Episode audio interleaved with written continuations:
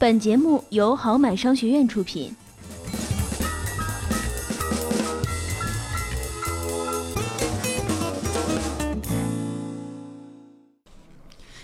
前面几期我们说了一些理念性的东西，从今天开始，呃，开开始跟大家讲一些干货性的东西吧。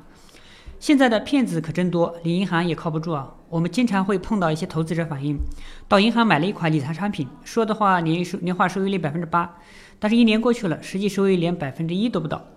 但另外一些投资者可能会表示不服了，因为他们买了假的理财产品，不要说收益了，连本金都搭进去了。比如最近买了某银行三十亿假理财产品的一百五十多名客户。故事的版本我们模拟了一下，如有雷同，纯属巧合。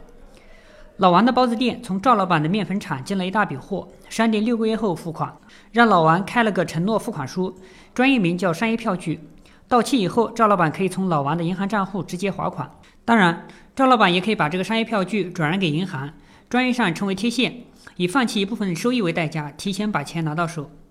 但是才过了两个月，赵老板就缺钱了，赶紧找银行贴现。但是发现费率太高了，因为银行也怕呀。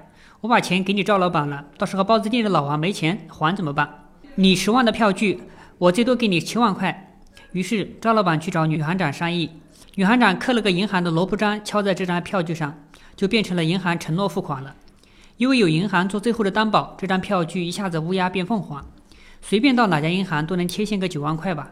这样本来只能拿到七万块，现在盖个萝卜章就能拿到九万块。女行长拿了些好处，辛苦费总不过分吧？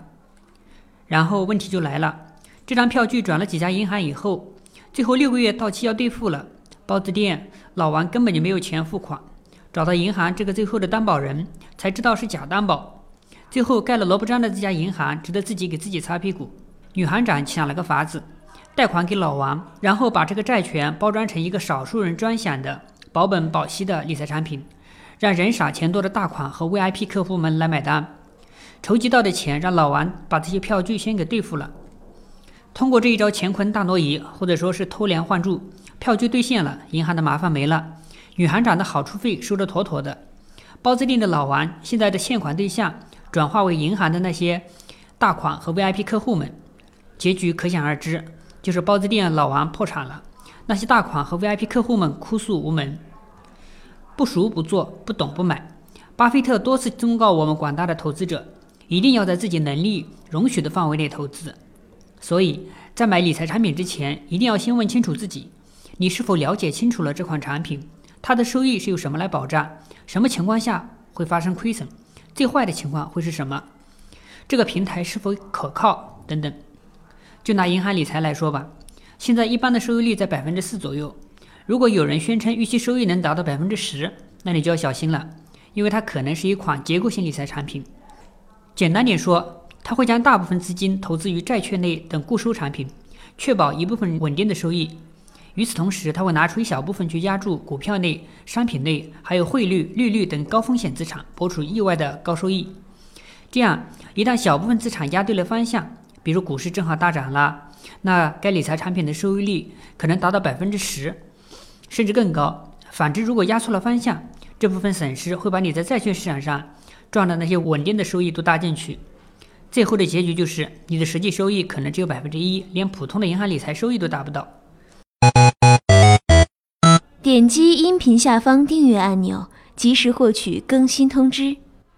这种结构性理财产品，它的真实收益率完全跟随市场走势，看天吃饭。而发售时，销售方对你宣传的所谓预期收益。多半是依据过去一年的历史业绩，或者是根据一些历史数据简单做的模拟测算，并不代表一年后你真的会拿到这个收益。此外，如果是银行发售的还好，银行也不敢砸自己的牌子，总归不能让你亏钱了闹事吧？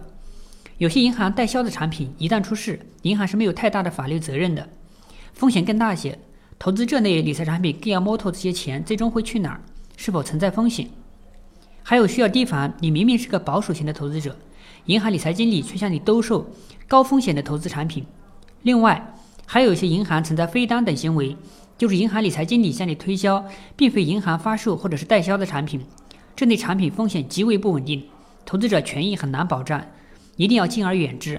当然，最惨的就是开头说的案例了，比飞单更惨，因为买的根本就是假的理财产品。另外一种比较常见的理财产品就是国债，属于债券的一种，因为有国家信用担保，国债的安全性非常高。另外，如果急用钱，也可以提前兑取，也可以用于质押贷款，但是不可以上息交易。总体上，国债还是比较灵活的理财产品，利率收益也不错，三五年的收益率在百分之四左右。一般发售的时间是今年，比如说今年是三到十一月份，一般为每个月十号左右。国债可以作为类似固定存款的中长期资产进行配置。还有一种参与债券投资的方式，就是买债券基金。其中第一种是纯债基金，只投资于债券市场，与股票市场基本上绝缘，风险中低，一般收益率会在百分之五到百分之十左右。第二种是偏债基金，投资于债券和股票，其中股票的比例不超过百分之二十，风险中等，收益率一般会达到百分之十到百分之二十。还有第三种就是较高风险的可转债基金，投资于可转换的债券，在某种情况下，这些债券是可以转化为股票的，收益也会大起大落。对于普通的投资者来说，债券基金可以作为资产配置的稳健端，长期收益还是不错的。如果股市回暖，买点偏债基金，收益还可以再拔高些。另外，还有一种大家平时比较忽视的投资品种，叫券商理财，就是券商发售的理财产品。根据投资标的不同，可以分为货币、债券、股票、混合、QDII、FOF 不同类型的券商理财产品。风险情况，如果是限定型。只投资固收类的产品，风险较小。第二种是非限定型，可以投资于股票基金，风险会比较高。